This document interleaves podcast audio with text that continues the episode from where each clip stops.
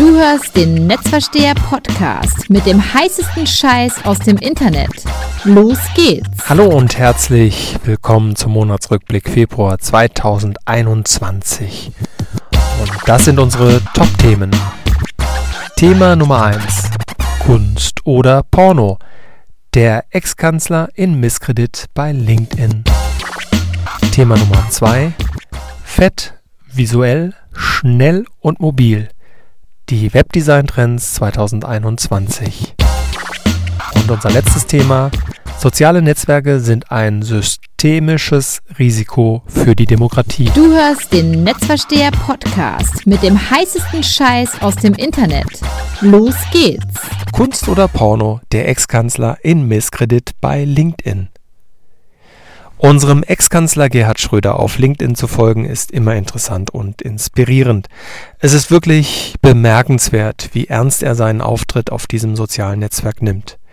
Regelmäßig ist er mit selbstgedrehten Videos zu sehen, bezieht Stellung und spielt die Social-Media-Klaviatur par excellence. Meine Hochachtung. Kürzlich bedankte er sich auch für den 50.000. Follower. Aber nicht nur bei LinkedIn geht er auf Sendung. Seit einem Jahr ist er regelmäßig mit einem Podcast on Air und nimmt zu tagesaktuellen Themen Stellung. Sage und schreibe 200.000 Abonnenten hören hier regelmäßig rein. Auch gegenüber der Social Listening Plattform Clubhouse ist er offen und antwortet auf einen Kommentar unter einem seiner Posts. Ich kann mir durchaus vorstellen, mich öfter über Clubhouse auszutauschen. Bemerkenswert sein Engagement, denn schließlich wird Gerhard Schröder in wenigen Wochen schon 77 Jahre jung. Nun hat ein Video jedoch die Gemüter des sozialen Netzwerks LinkedIn auf sich gezogen.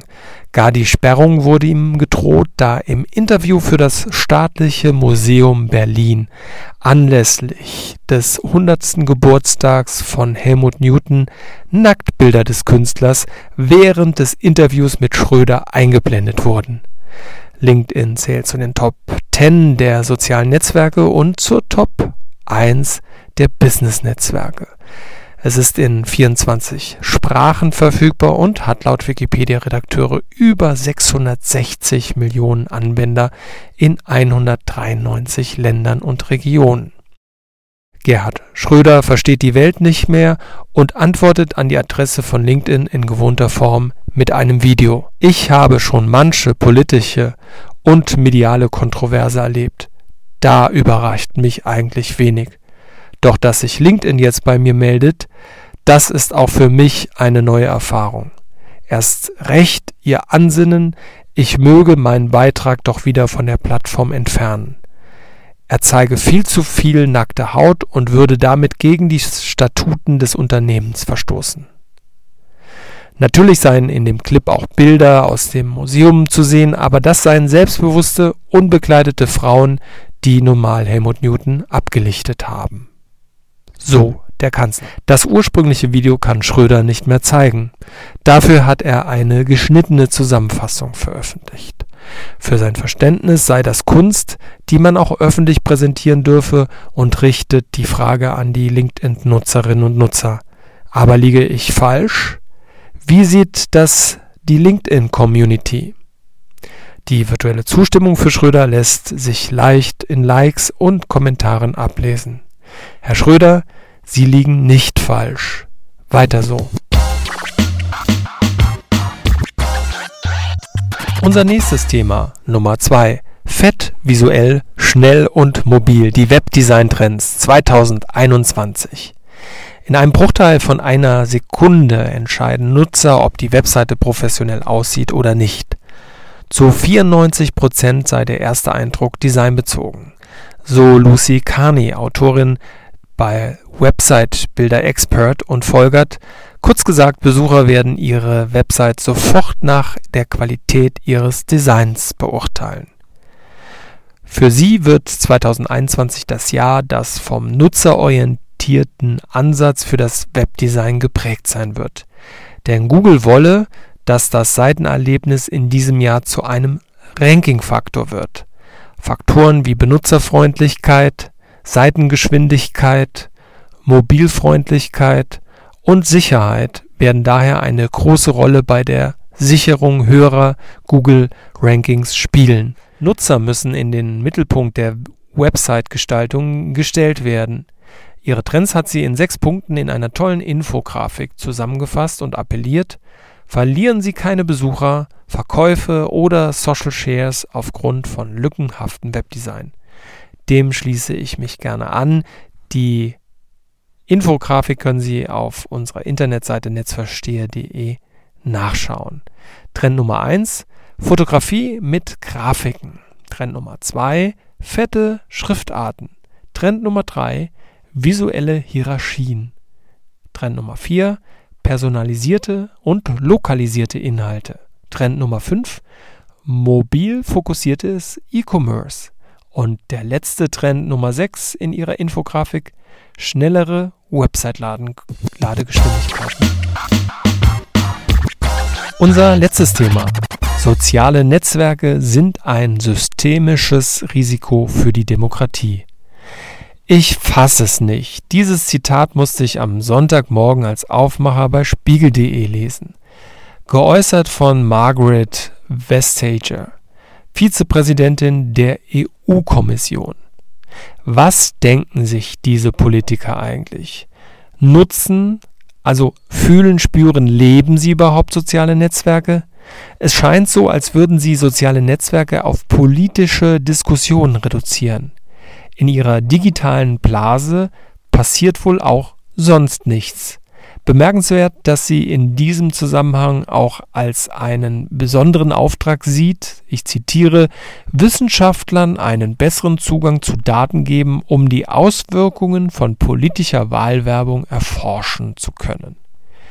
Ist klar, als ob diese Rezeption nicht schon lange zum Alltag an den Hochschulen zählt. Übrigens nicht nur in den Fächern Politik und Medienwissenschaft. Kann es sein, dass sie die sozialen Netzwerke nicht gut genug kennt oder sogar lebensfremd ist? Mich interessiert die Offline- und Online-Sozialisierung dieser Person. Ich informiere mich erstmal auf Wikipedia über sie. Achtung, auch ein soziales Netz. Sie ist also demnach 52 Jahre jung, mal gerade anderthalb Jahre älter also als ich. Parteipolitisch engagiert sich die Dänen bei den radikalen Linken. Beruflich hat sie ihr Leben komplett in den Händen des dänischen Staates verbracht. Das mag ich ja übrigens besonders gern, wenn diese Leute dann irgendwann auch noch politische Ämter begleiten und ihnen meiner Erfahrung nach die Erdung zum normalen Leben fehlt. Existenzsorgen finanzieller Art sind ihr also fern. Dann mein Blick in die sozialen Netzwerke. Auf Facebook ist sie schon mal nicht mit einem eigenen Profil aktiv. Auf LinkedIn zählt sie gerade mal 86 Kontakte. Groß aktiv ist sie hier allerdings auch nicht. Aber wie sollte es für einen Politiker anders sein? Bei Twitter ist sie rege aktiv. Hier fühlt sie sich wohl bei den Journalisten und anderen Politikern, postet eifrig und hat fast 300.000 Follower. Zumindest weiß sie also, was Twitter ist. Aber Twitter ist für mich kein Social Network sondern ein Mikroblogging-Dienst, liebe Frau EU-Kommissarin. Nun also nochmal zurück zu Ihrer Aussage, soziale Netzwerke sind ein systemisches Risiko für die Demokratie. Wie kommt die Dame also zu dieser Aussage, wenn sie nicht mal ein soziales Netzwerk selber nutzt?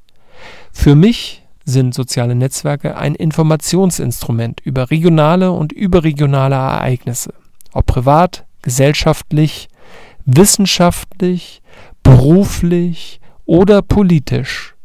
Zeitungen, Nachrichtensender, Parteien posten ihre Nachrichten. Ich kann mir meine eigene Meinung bilden. Unter den Posts ist es wie immer, die einen sind dafür, die anderen dagegen. Manchmal wird der Ton unter den Diskutierenden schärfer, manchmal vergisst der ein oder andere auch seine gute Kinderstube. Ich freue mich und bin bewegt an dem Leben vieler Menschen, in die ich die letzten Jahrzehnte kennenlernen durfte, Anteil zu haben. Für mich sind soziale Netzwerke ein immanenter Bestandteil unserer Demokratie. Hier findet mittlerweile die Meinungsbildung statt. Hier kann ich mich aus erster Hand bei Wissenschaftlern, Unternehmern, Sportlern, Politikern, einfachen Menschen etc. erkundigen. Demograf demokratiefeindliche Staaten sperren soziale Netzwerke, da sie Angst vor ihren Bürgern haben. Facebook hat Anfang der 2010er Jahre den arabischen Frühling hervorgebracht. Das soziale Netzwerk wurde zum Fenster und Kommunikationskanal in die Welt. Ohne soziale Netzwerke hätte es die Demokratiebewegung nicht gegeben. Was also will die Europäische Union in Wahrheit? Mehr Transparenz bei den Werbeausspielungen ist zu lesen? Gibt es schon seit langem. Hassreden und Falschmeldungen vermeiden? Ist die EU-Bubble die Wahrheit? Die EU-Kommissarin e sagt, wir als Nutzer müssen einen Zugang zu einer großen Auswahl sicherer Produkte und Dienste im Netz haben. Okay, und wer definiert sicher? Und ist nicht gerade das Internet ohne derartige staatliche Einmischungen zum größten Wissensspeicher der Menschheit geworden? Und ist nicht gerade das Internet ohne derartige staatliche Einmischungen zum größten Wissensspeicher der Menschheit geworden? Mal qualitativ hochwertig, mal weniger? Und jetzt will die EU die unendlichen Weiten des Internet kontrollieren? Mit Audits und externen Kontrollen sollen die Netz sozialen Netzwerke, so die Kommissarin, überwacht werden? Dass Monopolstellungen vermieden werden müssen, darin besteht für mich kein Zweifel. Und ich befürworte die Überlegungen der EU in Sachen Wettbewerbspolitik. Als Microsoft mit dem Internet Explorer Ende der 1990er Jahre den freien Webbrowser wie Netscape und Co. das Leben schwer macht, greifen die Brüsseler Wettbewerbshüter auch zu Recht ein. Auch wenn es Jahre dauert. Marktverzerrungen sollen benannt und reguliert werden dürfen, wie die marktbeherrschende Rolle der Suchmaschine Google und des Marktplatzes Amazon für den freien Wettbewerb zeigt. Die Demokratie sehe ich bei den sozialen Netzwerken nicht in Gefahr. Im Gegenteil, sie bilden das passende Korrektiv. Dazu zählt auch, dass ich diesen kritischen Blogartikel noch veröffentlichen und posten kann, wo ich will. Und das muss auch so bleiben, sonst ist die Demokratie wirklich in Gefahr. Und das war der heißeste Scheiß aus dem Internet. Abonniere jetzt den Netzversteher Podcast. Wir freuen uns über deine positive Bewertung.